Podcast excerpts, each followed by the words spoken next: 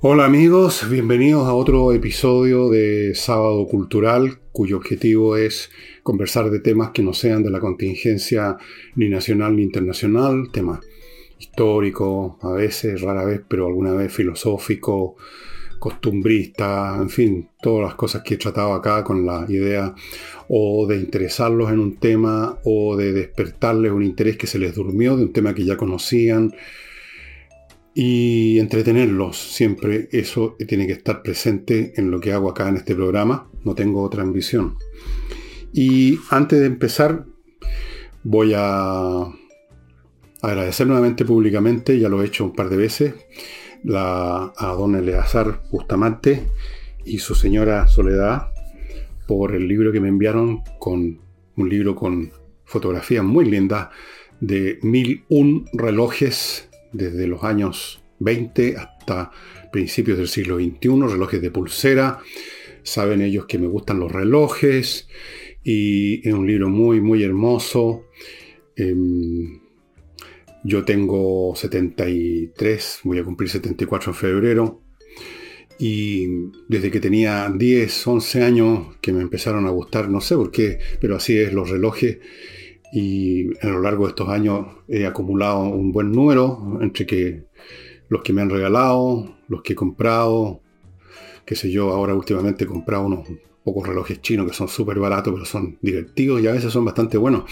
Este que estoy usando, por ejemplo, por si acaso tienen curiosidad, es el primer reloj de calidad que me regalaron en mi vida. En 1960 mi madre, Lucía, me regaló este reloj para la Pascua.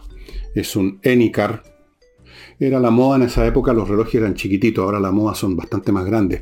Un Enicar era una marca suiza bastante importante, muy importante que ya se acabó hace rato. Hubo una crisis en la industria relojera suiza con los relojes eh, japoneses, después llegaron los relojes digitales, ustedes recordarán.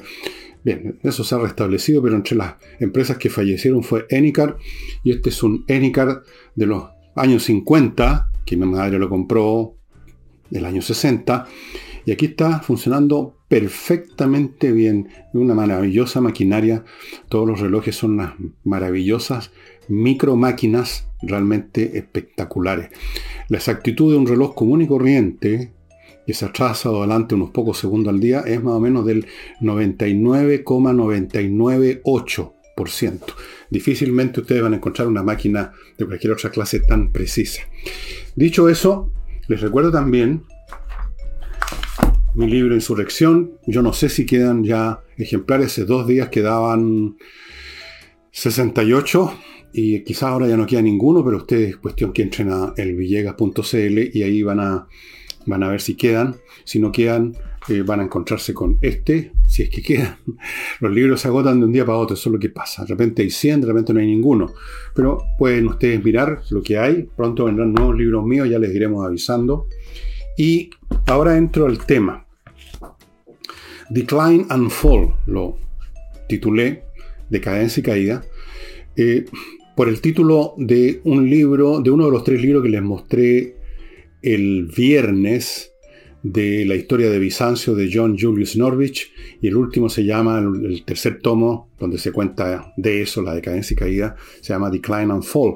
Y pensé que podía ser una buena idea examinar este tema que tiene un cierto glamour en el, mundo de la historia, de la filosofía, de la sociología, esto de, sobre todo en otros tiempos, ahora no tanto, han cambiado mucho los intereses, los objetos de interés y la manera de, de examinar los hechos históricos y sociales en el presente, funcionan de otra manera. Pero en un momento el tema de la decadencia y caída de algo era siempre muy glamoroso y se han escrito un millón de libros sobre, por ejemplo, la decadencia del Imperio Romano y la decadencia de prácticamente cualquier cosa. Y me pareció interesante examinar este tema y tratar de responder sobre la base de todo lo que he leído y pensado sobre esto, eh, responder esa pregunta. La pregunta, ¿por qué caen las civilizaciones? ¿Por qué tienen que caer? Lo cual es un tema muy viejo, que es al mismo tiempo, paradojalmente, misterioso y banal. Misterioso en el sentido de que la sola pregunta o el solo planteo de caencia y caída, sobre todo cuando se trata de la decadencia y caída de una entidad tan enorme, por ejemplo, como el Imperio Romano, eh, suscita un asombro. ¿Cómo pudo caer? ¿En qué sentido cae o decae una sociedad tan poderosa, tan grande? ¿Qué le pasó?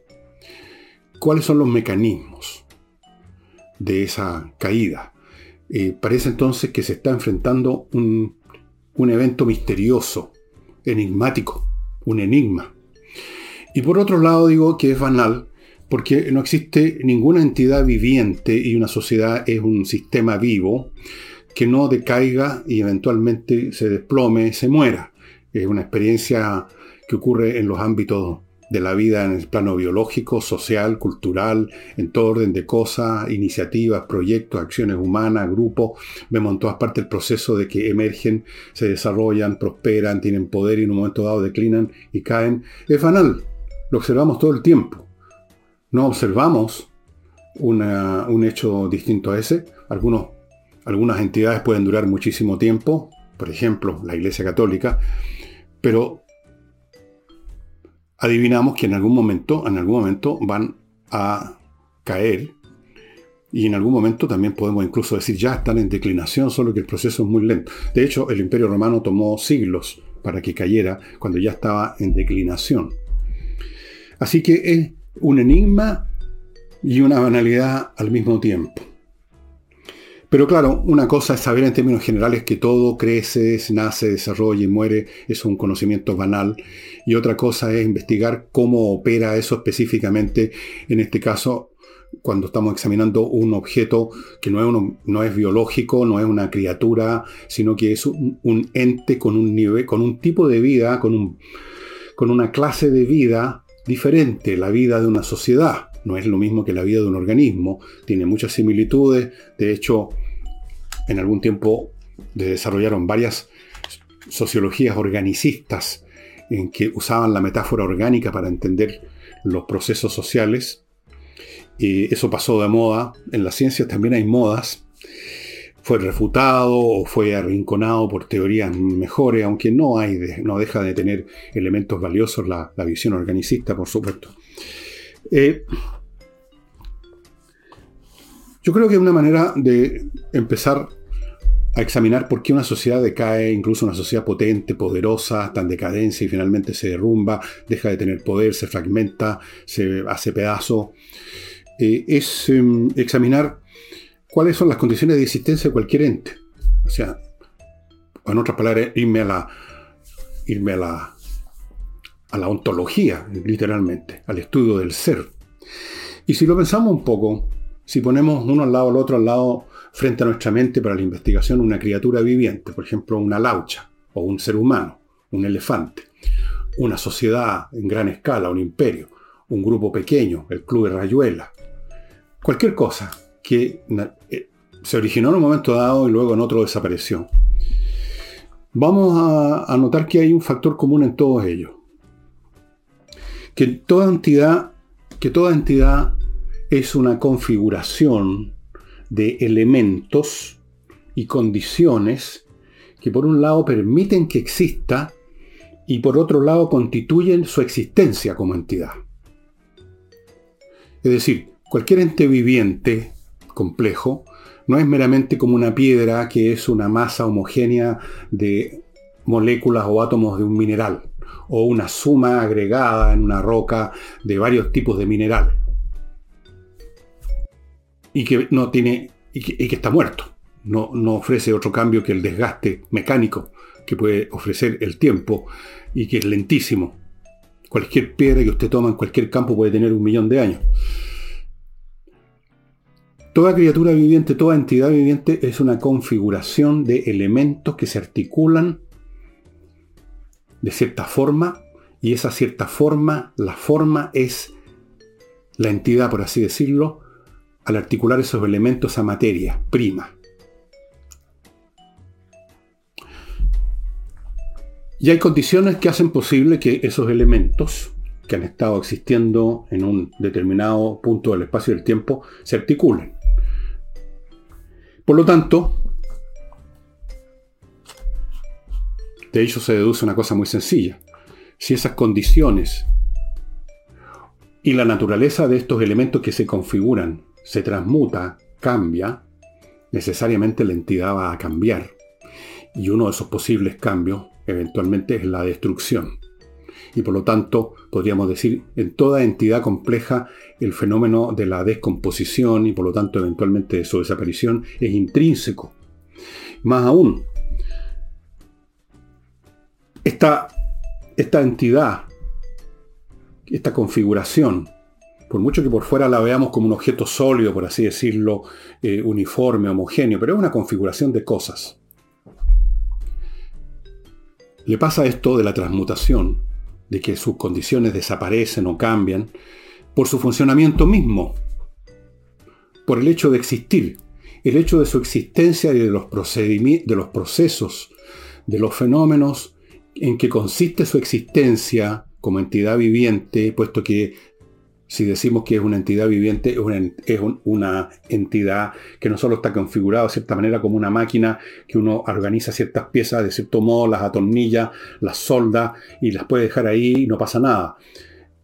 Hablamos que es viva porque se producen procesos, es dinámico. Este sistema se mueve, por así decirlo, avanza, camina, se alimenta, se reproduce, etc. Esos mismos procesos o sea, su vida misma determina su muerte, determina un cambio de las condiciones, un cambio de la composición de cada uno de sus componentes, un cambio de las relaciones entre esos componentes y pasado cierto grado, esa entidad pierde el perfil que nos permitía decir esta entidad es esta entidad. Es como, como cualquier cosa que usted empiece a quitarle o agregarle cosas. Llega un momento en que deja de ser, sale del ámbito que permite definirla y reconocerla como tal o cual entidad se ha convertido ya en otra cosa. Si usted agarra una mesa, que es una superficie, se define como un objeto que tiene una superficie horizontal paralela al suelo para poner cosas encima y que está sujetada y que se mantiene ahí por, por un mínimo de tres patas en general. Bueno, si usted le corta una pata, si usted la pone inclinada, si usted le hace esa serie de cosas, ya deja de ser una mesa. Cualquier entidad viviente, por el solo hecho de existir, de desarrollarse, de estar eh, en, intercambio con el medio ambiente para obtener lo que necesita para subsistir, por esa misma razón, por su vida misma, se encamina a la muerte, se encamina, en otras palabras, a la destrucción de las condiciones de su existencia como eso. Puede convertirse en otra cosa, pero ya no es eso. Y de esto podemos ver ejemplos en todos los planos, volviendo ahora al tema de las sociedades. Podemos ver estos ejemplos en gran escala, en pequeña escala, en todas las escalas que ustedes quieran. Si uno examina un poco, va a encontrar cómo el proceso mismo de vida, de existencia de aquello que estamos mirando, es básicamente lo que produce su fin. Hay casos, por supuesto, en que algo deja de existir porque una fuerza externa lo destruye. Pero eso no requiere mayor explicación, es bastante evidente. Es cuando uno deja de lado estas causas accidentales que emerge el problema de la decadencia y caída. Veamos el caso, por ejemplo, del fin de la República Romana. Roma, desde el momento que existe como una entidad que empieza a crecer en la península italiana, en el siglo empieza a crecer más o menos, eh, empieza, digamos, a adquirir más territorio, adquirir cierto dominio, dominio, en áreas cada vez más grandes en la península, más o menos en el siglo IV a.C. Eventualmente, como ya les he contado, se tropezó con los cartagineses, siguió creciendo, se convirtió en un imperio de facto, pero seguía siendo república. ¿Por qué cambió, dejó de ser república? O sea, ¿por qué dejó de ser una sociedad donde el, el control político estaba en manos de funcionarios que eran elegidos en votaciones por el pueblo? ¿Por qué los miembros de esa élite, que era el patriciado que formaban el Senado romano, que no eran elegidos directamente, llegaban ahí por haber sido elegidos antes como funcionarios, y entonces los funcionarios se convertían en senadores, o sea que indirectamente eran elegidos, se podría decir. ¿Por qué ese Senado que actuaba conforme a normas determinadas, aceptando el hecho de la soberanía que manifestaba el pueblo en estas elecciones, aceptando un montón de normas que eran, eran la República. Esa suma de normas eh, aglutinadas entre sí, articuladas entre sí, eran lo que llamamos la República Romana. con todos los elementos accesorios, el tipo de cultura, el tipo de conducta de los miembros del patriciado, del proletariado romano, de los ciudadanos comunes. ¿Por qué se destruyó esa república? Se destruyó por el éxito mismo de la existencia de la república. Porque la república tenía una base social que era el campesinado, una gran masa de romanos que tenían pequeñas explotaciones o más grandes o medianas explotaciones agrícolas que les permitían tener cierto ingreso. Ese ingreso les permitía equiparse como legionarios. Eran, por lo tanto, el espinazo, eran el ejército romano. Cuando había guerra, este ejército que no era permanente, no estaba existiendo todo el tiempo en cuarteles, era congregado cuando se le necesitaba y estos campesinos se convertían, eran congregados al campo de Marte, equipados, formados y se convertían en las legiones. Y una vez terminada la campaña, esos legionarios se, disolvían y volvían a sus plantaciones. Volvían a ser otra vez agricultores que en algún otro momento iban a la ciudad a votar por los cónsules, los, los, los ediles, los cuestores y otros cargos que existían en la República Romana.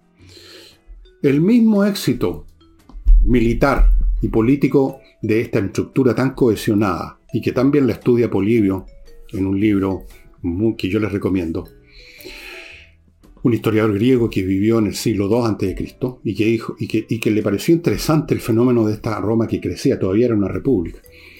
El mismo éxito de esa legión, de esas legiones formadas por estos rudos e interesados eh, campesinos que tenían un interés directo en esas guerras Em, que permitió a Roma expandirse por toda la península, luego vencer a los cartagineses, luego se metió en Asia y venció los reinos helenísticos, se fue expandiendo, se fue formando un imperio de facto.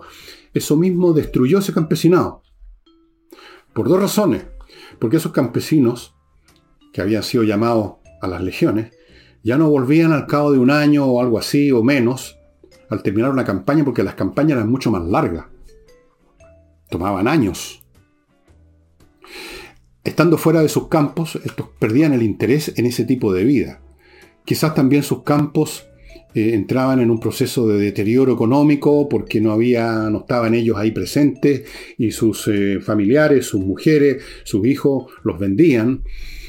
Eh, mientras tanto ellos estaban acostumbrando a esta vida de soldado, de milites, recibiendo con las victorias tremendas recompensas, botines, sintiéndose cada vez más leales, no tanto a un mundo que estaba lejos de ellos ya, Roma, sus campos, estaban en otras, en otras tierras, bajo las órdenes de un general exitoso, su lealtad dejaba de ser tanto a la República para convertirse en la lealtad al jefe que les llevaba a la victoria, que los llevaba al botín. Y ustedes comprenderán que ese proceso, a su vez, tuvo varias ramificaciones. Primero, el crecimiento de un fenómeno nuevo. El gran general, que es miembro del patriciado romano, pero que resulta que comanda, tiene bajo su comando a lo largo de años una gran masa de soldados experimentados, veteranos, que han ganado en mil batallas y que le, tienen, le prestan especial lealtad a él, no a la república. Y entonces, eso por un lado desmembra la igualdad entre los senadores. Hay unos senadores que tienen ejército y otros que no tienen nada, salvo su riqueza personal.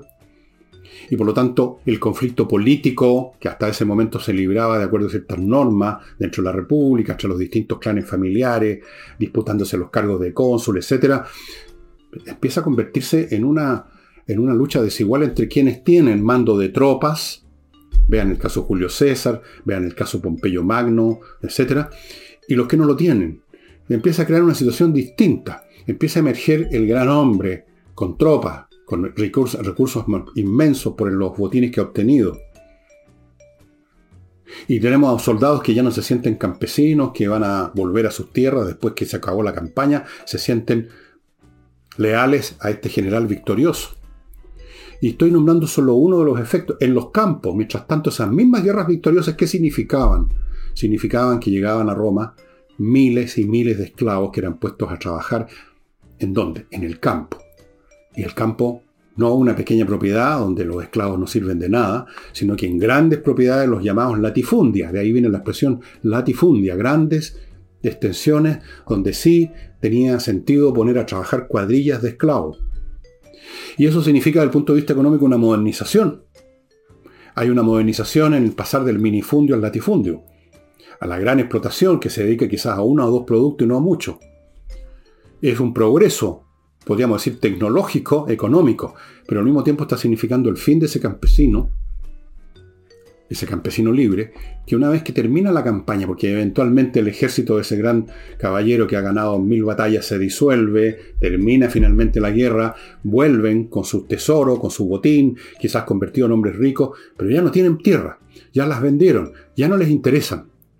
Y pasan de ser campesinos, productivos, convertibles cuando es necesario en legionario, se pasan a convertir en el proletariado romano, en habitantes de las ciudades, sin mucho que hacer o nada que hacer, a los cuales eventualmente cuando se empobrecen, porque finalmente se empobrecen, se comen, se toman los botines, son mantenidos con los bonos de la época, pan y circo.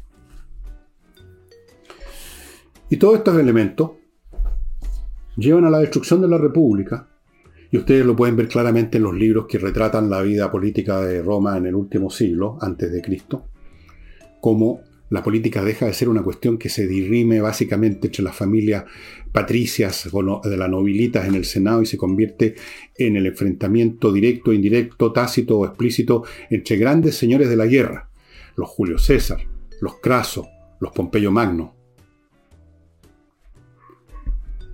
A Julio César se le trata de eliminar en esa capacidad de gran capitán al mando de tropas. Y miren el resultado. Julio César cruza el Rubicón y se enfrenta eventualmente a Pompeyo Magno. Y la República se acaba. La República deja de existir. ¿Y esto por qué? Por procesos internos en que las condiciones de existencia de la República se deterioraron y finalmente se disolvieron. O sea, un proceso interno intrínseco a la existencia misma de la República.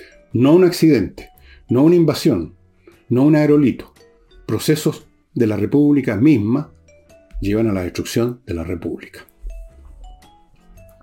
Permítanme pasar a mi primer bloque, estimados amigos, y lo voy a iniciar recibiendo con mucho gusto, mucho placer a un nuevo sponsor, que es Boys y Asociados, que es un bufete de abogado que se dedica a la gestión corporativa. Esto no es para individuos que tengan problemas legales, como es el caso de Salinas Ojeda, que ustedes conocen. Esto no. Este bufete, Boys y Asociados, se dedican para la gestión de negocios, para temas de empresas grandes, medianas o pequeñas, todos los temas que competen a las corporaciones de cualquier calibre es él un hombre inteligente, él mismo se define, de derecha y bien derecho, abogado experto con un tremendo equipo de profesionales para apoyar su negocio. Usted lo puede ubicar, nos agrega Henry, se llama Henry Boy, en sus redes sociales que responde personalmente. O sea,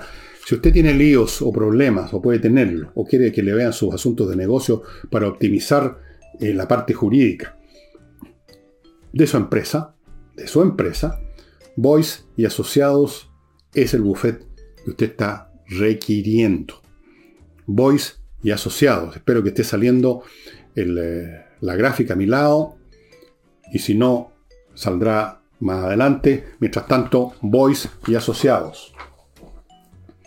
Continúo con Oxinova, este producto fantástico, este polvito casi mágico que usted echa en un poco de agua, un litro, un litro y medio, se convierte en una colonia de bacterias y con esa colonia de bacterias que usted no va a ver, si usted la vuelca, por ejemplo, en un pozo séptico, para ponerme en el caso extremo, malos olores, los malos olores desaparecen en cuestión de minutos, porque las bacterias, estas bacterias, destruyen a las bacterias aeróbicas que producen la descomposición y por lo tanto el mal olor. Es muy simple, es un tema biológico, un tema de bioquímica. Basta ya de echar ácido o sosa cáustica o cosas como esas que no sirven más que para romper cañería. Este es el producto válido no solo para los pozos sépticos, sino que para muchos otros fines en una casa común y corriente, donde igual se va juntando sustancias orgánicas en distintas partes del sistema cañerías. Continúo con Kaizen Automotriz, una empresa automotriz especializada en la mantención preventiva. No espere a que su auto se eche a perder en mitad del trayecto, en mitad de la avenida Kennedy, en la mañana cuando usted tiene que ir a la oficina y no le parte. Todas estas cosas hay que preverlas, hay que hacer mantención preventiva. Es la especialidad de Kaizen Automotriz. Incluso si usted no siente ninguna cosa rara, un ruidito que no debiera estar, unos tironcitos extraños, aunque esté parece que todo está picho caluga, llévelo a Kaizen Automotriz porque nada raro que van a encontrar algo que venía poco por lo que estamos hablando, el funcionamiento, funcionamiento mismo de las cosas produce su destrucción, su desgaste, sus problemas. Algo se estaba gastando, una correa del ventilador, alguna cosa así. Vale la pena entonces ir a Kaizen, Kaizen Automotriz, pida ahora porque tienen muchas demandas para que le echen una mirada. Naturalmente, si encuentran algún problema, lo van a resolver ahí mismo. Si su auto está en pana ya de frentón, también lo pueden resolver, pero la especialidad es la mantención preventiva. Sigo con Higiena, la Academia de Música Higiena, que ofrece cursos en teclados, partiendo por el piano, pero todo lo demás, órgano eléctrico, electrónico, etc. Canto popular y lírico, saxofón, clarinete, batería, bajo eléctrico, guitarra acústica, eléctrica, ukelele, un instrumento muy curioso, percusión, flauta dulce, flauta traversa, violín, educación de la voz, clases online de lunes a sábado de 9 de la mañana a 9 de la noche, amigo. Tiene alumnos chilenos residentes en otros países, ahora, ahora todo se puede hacer vía internet, porque como las clases son online, no solamente se puede hacer desde otro país, si acaso usted está viendo este programa en otro país, sino que además son muy potentes esas clases, son mucho más potentes que en una clase presencial. Y si usted tiene la menor duda acerca de la eficacia de estas clases, pida gratis, gratis, una clase de prueba en el instrumento que le parezca para que conozca las metodologías y aclare sus dudas.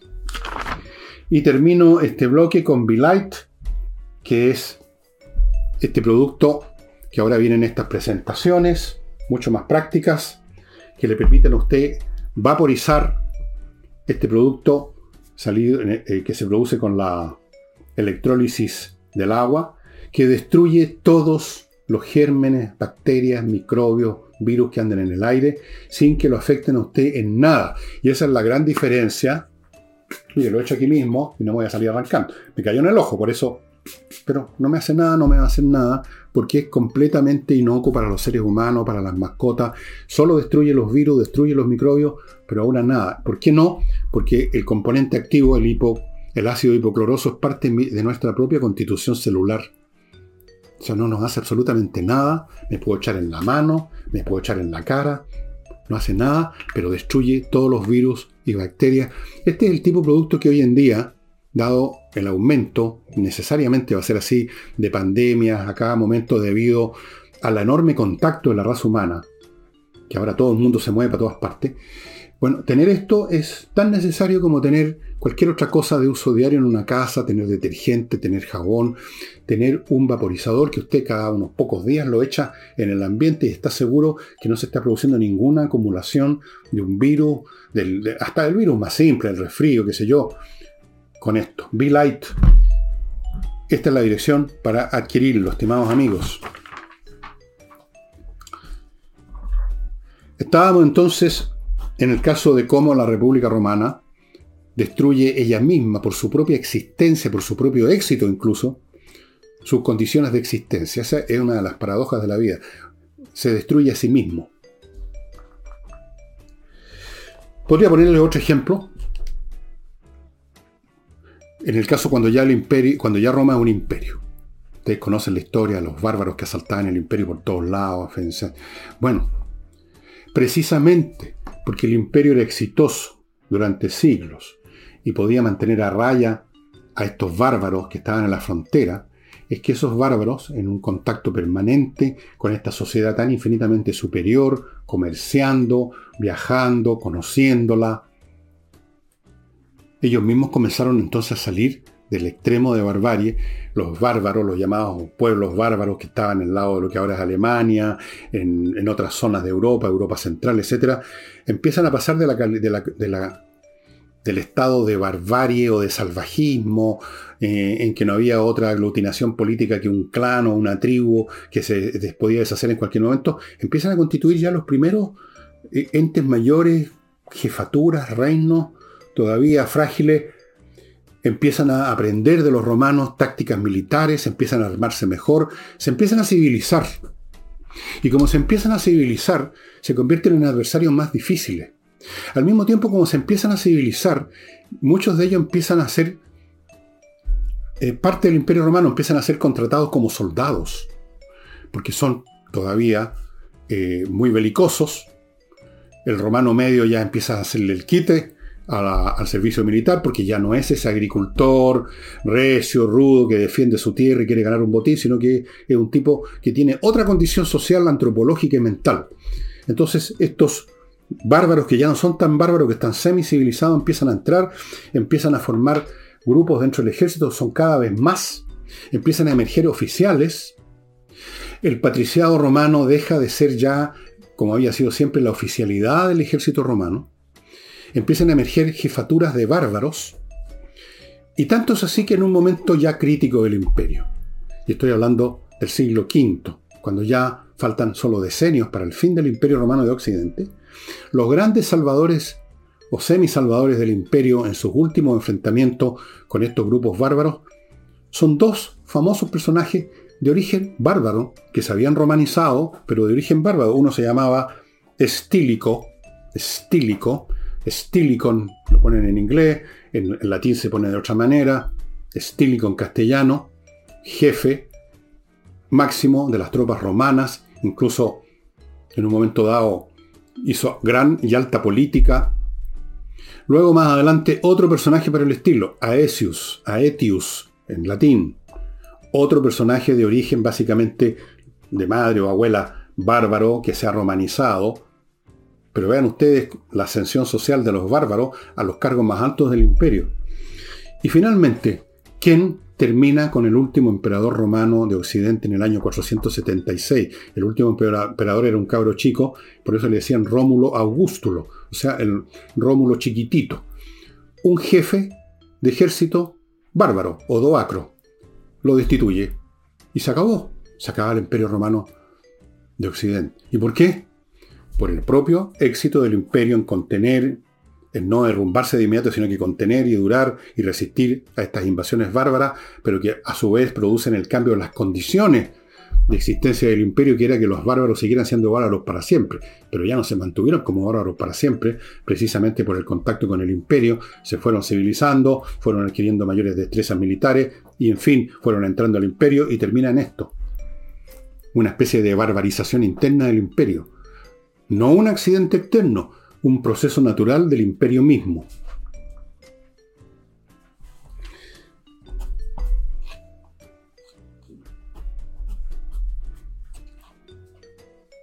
Y podríamos seguir examinando con otros múltiples ejemplos, sacados no solo del Imperio Romano, sino que de otras, de otras historias. Eh, que muestran lo mismo. El éxito produce ciertas consecuencias. Esas consecuencias empiezan a deteriorar las condiciones de existencia de ese mismo éxito y eventualmente eso que parecía invencible en un eterno proceso de crecimiento, enriquecimiento, expansión, éxito, vida eterna, amén, empieza a declinar, empieza a perder sus capacidades, empiezan a perder sus condiciones y eventualmente se desvanece en la nada. O deja, como dejó el Imperio Romano, muchísimos reliquias, digamos, culturales, costumbres, edificios, la, clase de cosas que usted ve cuando Europa, los grandes edificios romanos, las ruinas del Coliseo, pero las costumbres, códigos legales, montones de cosas. Pero ya son restos, como los restos de un naufragio. Se hundió el barco y quedan un montón de cosas flotando que pueden ser útiles, pero el barco ya se hundió. Miren ustedes, ¿no? Ahora,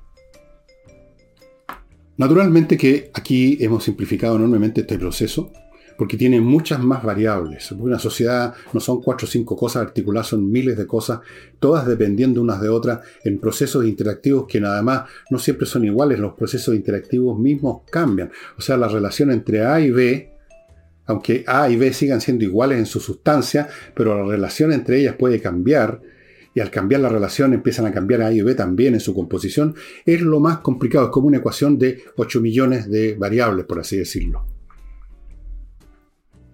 Pero el proceso, simplificando, es siempre igual.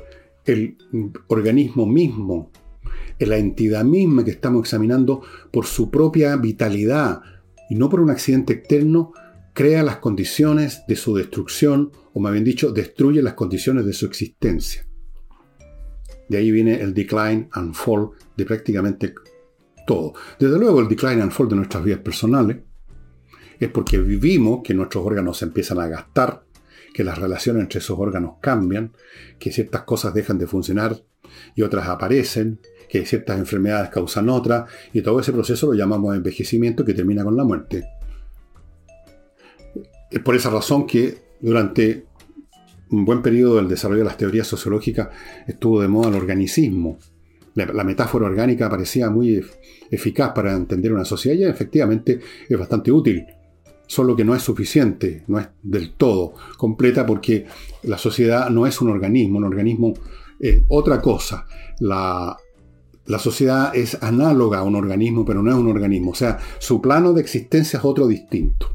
Tiene que ver con interacciones sociales, con interacciones entre seres humanos. No es, no es una, como en un caso de un organismo, interacciones entre células. O sea, básicamente una interacción química de una interacción de conductas, de valores, de percepciones. Es otro plano de realidad, pero por supuesto que hay una analogía que es válida hasta cierto grado. Las analogías son siempre válidas hasta que uno traspasa el límite de lo válido y empieza, digamos, a, a, estirar demasiado la cuerda y entonces ahí la analogía, en vez de ser útil, se convierte al contrario en un obstáculo para entender las cosas. Yo les voy a mostrar así muy al paso algunos libros que tienen que ver con esto. Hay millones de libros, yo les voy a mostrar los que tengo, algunos de los que tengo. Por ejemplo, uno que se lo he mostrado mil veces es este famoso libro de Gibbon, Historia de la decadencia y caída del Imperio Romano. Este es el volumen 2, que lo estoy empezando a releer. Ahí están las notas de mi anterior lectura. Esto no sé cuántas veces lo he leído. Lo curioso de este libro, dicho sea de paso, es que en ninguna parte de este libro, que son tres tomos gordos, más de 5.000 páginas. En ninguna parte hay siquiera una página entera en que se diga, esta es mi teoría o mi visión de por qué decayó el imperio romano. Esto es más bien una historia, pero se llamó así, porque la historia de él empieza en una etapa, no desde el principio de la historia de Roma, sino que en un momento en que ya se podría decir, o por lo menos Gibbon pensaba, que había comenzado el decline, la decadencia. Por eso se llama así el libro. Pero no hay una teoría. En alguna parte Gibbon, si no me equivoco, en alguna parte del primer tomo dice que eh, era simplemente natural que un organismo de tan gran tamaño en algún momento no pudiera, digamos, sostenerse a sí mismo. Pero eso es una forma correcta, pero al mismo tiempo demasiado vaga, demasiado general, y por lo tanto como explicación no es muy útil. Así que en cierto sentido es una curiosidad. Luego tenemos otro libro que es una super curiosidad, que es La ley de la civilización y la decadencia, un ensayo en historia de Brooke Adam. Este es un libro rarísimo, rarísimo, que me acuerdo que la primera vez que lo leí, estaba en la universidad, lo encontré rarísimo, después nunca más lo pude encontrar, hasta que finalmente llegaron los gloriosos tiempos de Internet y lo logré encontrar, y ve que lo llené de notas. Este es una explicación muy curiosa, muy entretenida, de este señor que escribió en el siglo XIX, Fíjese que esta publicación es un libro tan raro que no lo publican las editoriales comunes y corrientes. Este libro es de la University Press de la Universidad del Pacífico, Honolulu, Hawái. ¿Qué les parece? Es un libro muy interesante, muy original. En estos libros que uno puede decir esto es una visión muy esquemática, esta es una visión que ha sido refutada, esta es una visión que no sirve, pero siempre cuando uno, en vez de buscar lo que no sirve, busca lo que sirve, va a encontrar algo, un atisbo, una mirada, una percepción que nos enriquece nuestra visión. Miren cómo empieza este, con los romanos. Dice, cuando los romanos primero, eh, al, principio emergieron de las tinieblas o, o de, las, de las nieblas de la fábula, eran ya una raza de propietarios de tierra que mantenían rigurosamente su propiedad, etcétera, etcétera. Lo que era un poco lo que les decía. Un libro muy interesante para los que les gusta curiosear en teorías raras, curiosas, las personas que tienen esta, esta, manía mía de estudiar autores que ya nadie les da pelota, pero que tienen por ahí una cosa que vale la pena, les va a interesar. Estoy pensando especialmente en los estudiantes de historia, sociología o personas que tienen estos intereses. Este. Luego tenemos un clásico del siglo XVIII. Hay muchas ediciones. Yo tengo una también en Kindle. Esta es muy antigua. Yo creo que ya no existe. Las ruinas de Palmira del conde de Bolny que en realidad tenía un nombre, ¿para qué les digo? Se llamaba Constantino Francisco Chassebeuf, conde de Bolny, nacido el 3 de febrero, otro acuariano como yo, de 1757. Palmira fue una sociedad en el Medio Oriente que por un momento tuvo mucho esplendor, que por un momento incluso conquistó vastos territorios. Esto ocurrió más o menos a mediados del siglo III después de Cristo había sido primero una ciudad caravanera, nomás una ciudad de paso, de caravanas de negocio, pero empezó a crecer, empezó a aprovechar su posición, conquistó unos territorios, creó un ejército bastante eficaz, y... pero eventualmente se convirtió en las ruinas de Palmira, que todavía existen. Muy interesante, véanla, busquen ustedes en Google imágenes de las ruinas de Palmira y él hace un estudio de eso, que en el fondo un estudio de bueno, vean ustedes, por ejemplo, el capítulo 11 se llama Causas generales de las revoluciones y de la ruina de los estados antiguos. Muy interesante. Otro libro del cual se puede decir que está absolutamente anticuado, del siglo XVIII, que sabe este señor, ¿cómo se llama? Constantino Francisco, no sabe nada de nada, está más perdido que el teniente Bello. No, vuelvo a repetir, es muy interesante estudiar a estos pensadores de los cuales ya nadie se acuerda prácticamente, pero que siempre, siempre ofrecen algo, una mirada, una percepción, una intuición valiosa, valedera. Yo ando siempre en la búsqueda de esas perlas que pueden haber. Y además, eh, son perlas que no están en medio de los excrementos, son perlas que están en medio de una prosa elegante. Así que vale la pena.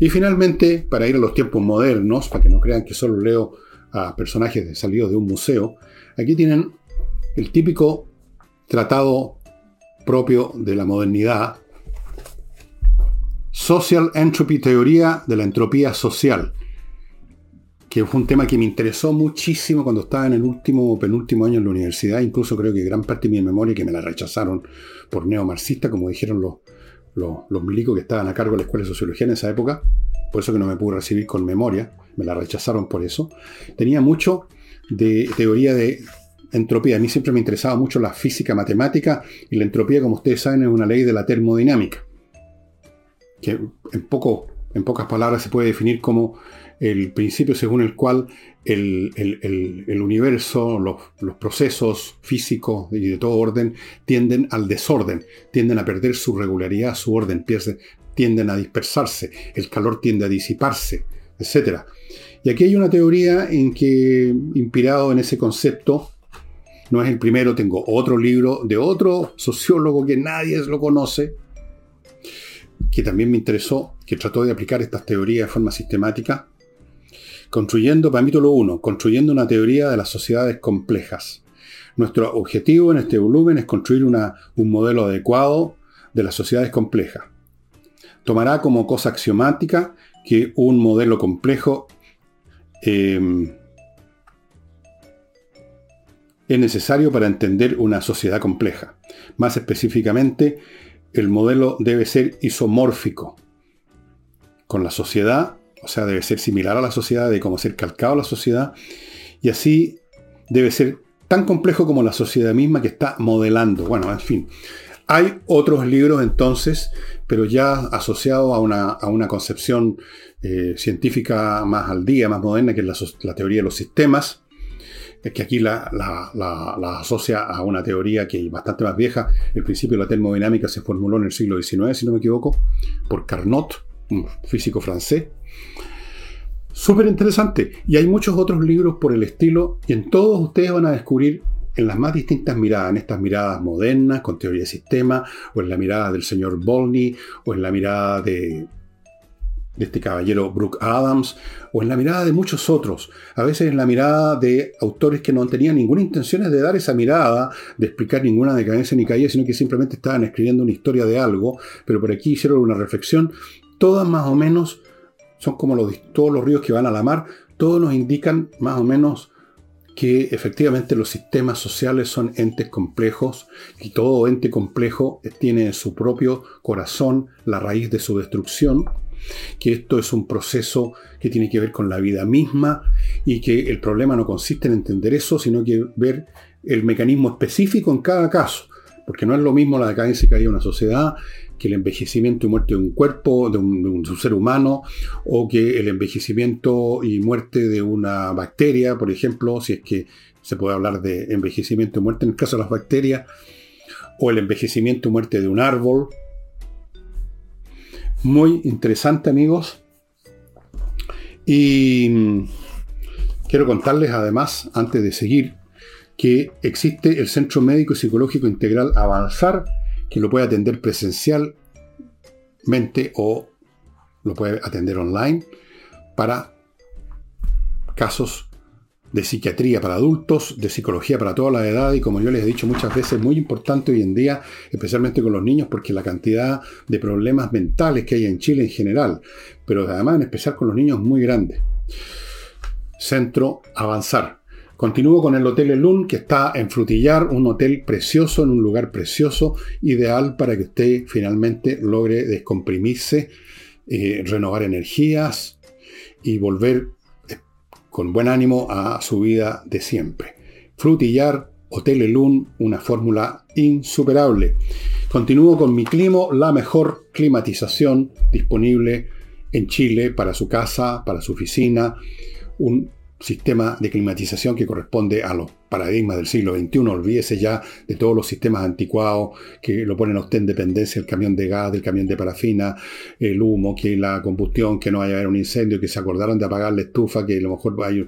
Todo eso se acabó con miclimo.com. Le sugiero que entre al sitio y vea los detalles de estos extraordinarios dispositivos silenciosos como ustedes pueden ver. Miren cómo estoy yo, el día no está caluroso, está frescón y aquí estoy, muerto la risa. Y no olvide espacioajedrez.com, estimados amigos. Espacioajedrez.com le ofrece no solo los artículos que ustedes están viendo ahí, sino que cursos. Siempre hay cursos. Entre y vea los que hay. En algunos momentos tienen cursos en directo, presenciales, vía Zoom.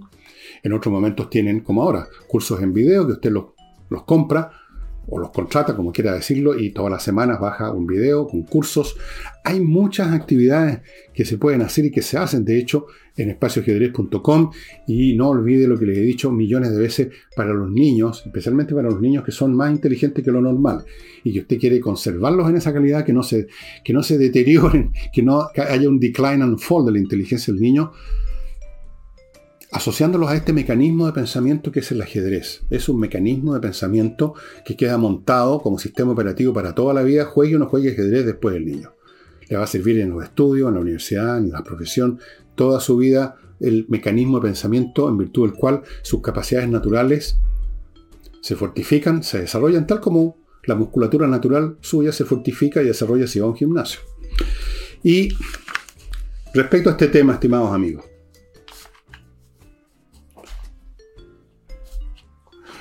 Yo les sugiero a los interesados en estos temas históricos que a veces me preguntan, como buscando la piedra filosofal, como buscando el libro que les va a servir para todo, que les va a servir para aprender sobre la historia romana, que les va a servir para aprender por qué decaen las sociedades, que les va a servir para...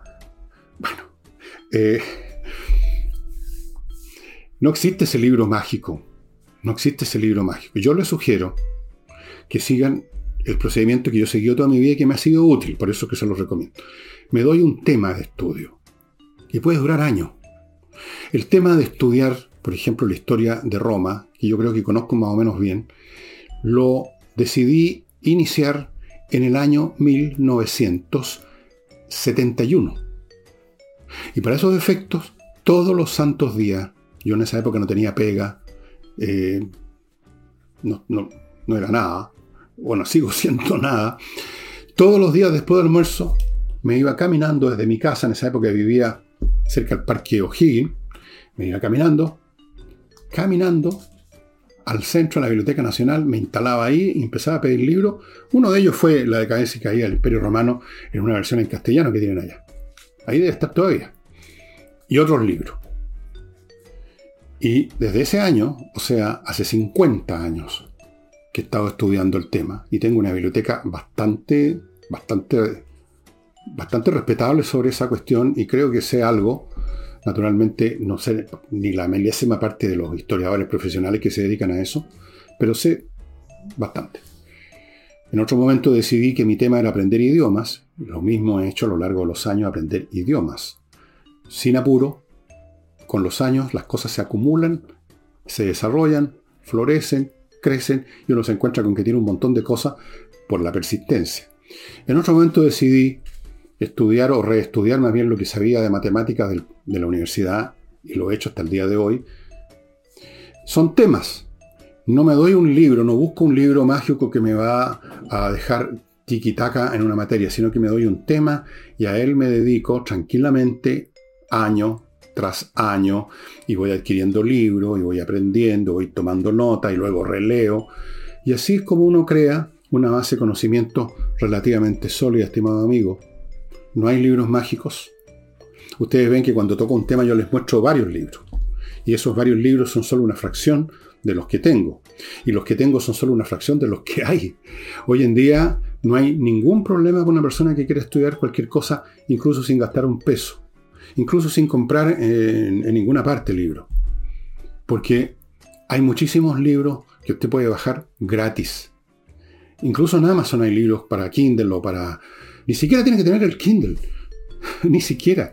Usted en su computador común y corriente baja una aplicación de Kindle que le permite leer libros en el formato de Kindle que creo que se llama Mobi. Y hay muchísimos libros que están gratis, o en la galaxia Gutenberg y en otras partes. Usted simplemente se da un tema y tiene todo hoy en día, todos los recursos del mundo para estudiar lo que se le dé la real gana. Así sea altas matemáticas, natación por, libro, geología, historia, idiomas, todo. Incluso en YouTube hay cursos que, uno puede aprender algo de música. Si usted no sabe nada de música, hay algunos, hay algunos sitios en, YouTube que si usted tiene un instrumento, alguna cosa va a aprender. Entonces, no es un tema de que yo les recomiende un libro X para salir como, como quien se toma una pastilla para aprender algo. Decidan por un tema interesante y dedíquense tranquilamente, sin ninguna ambición de que van a escribir el gran libro final, sin ambición de nada más que aprender y disfrutar la vida aprendiendo, porque no hay cosa más entretenida que aprender no hay cosa que saque más del tedio y de la lata que a veces persigue, que nos persigue a todos. Quedarse un, hobby lo recomendaba eh, un filósofo, Bertrand Russell, que tiene, creo que alguna vez le mostré el libro de él, un librito chico que se llama El secreto de la felicidad o El camino a la felicidad. Y entre las cosas que decía era esa, simplemente escoja usted un tema, una cosa. Eso es tan simple como eso. Así es que, mm, bueno amigos, eso sería todo por hoy. Espero que me acompañen mañana domingo con, con Álvaro Sala. Vamos a hacer un tema ya mucho más cinematográfico. Esta vez vamos, vamos, a, hacer, vamos a estar en armonía con el título del programa Matiné, Bermú y Noche. Y yo sé ya de qué trata porque ya lo grabamos hoy día. Así es que espero que nos acompañen.